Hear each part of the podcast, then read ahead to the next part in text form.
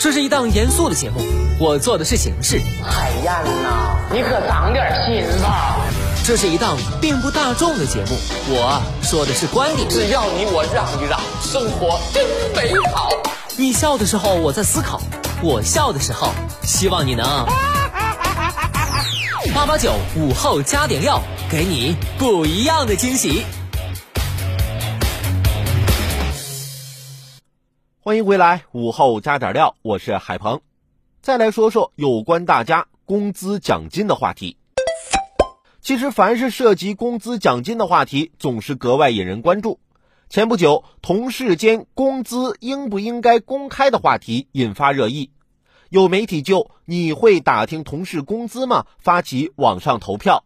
结果显示，表示会打听的人占多数。打听同事工资仅仅是同事间茶余饭后的消遣行为吗？记者采访了解到，远不止如此。有不少公司将禁止私下交流工资奖金写入合同，甚至还有公司让员工签订收入保密协议，明确违反者将被开除。员工工资成了讳莫如深的问题。成了公司机密，这早已成了一些公司的潜规则，成了公司明令禁止的红线。就因为员工打听同事工资就将员工开除，这显然是违法解除劳动关系，侵犯了劳动者的合法权益。现在很多公司都实行密薪制，将薪酬保密列入员工行为守则。企业如此做，理由也不少。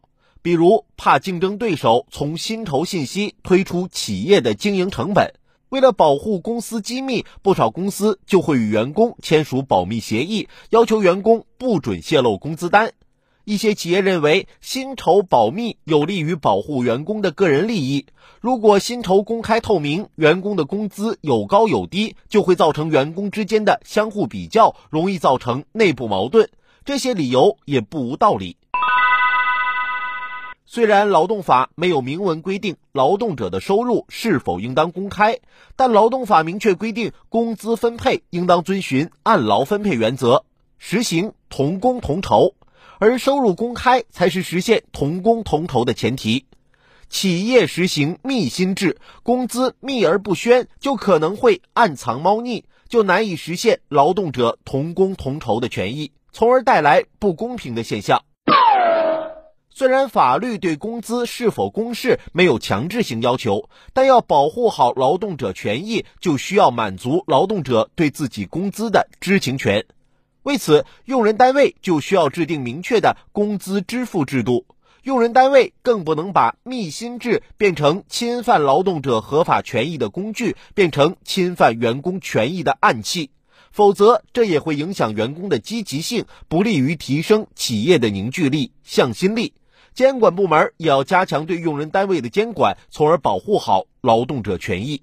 另外，如果就职单位实行了薪酬保密制度，劳动者对此也理应尽量遵行，不要随便泄露自己的工资单。这是对个人信息的保护，也是对公司利益的维护。用人单位与劳动者要相互尊重，都不能逾越了权利边界，这样更便于构建良好的劳资关系。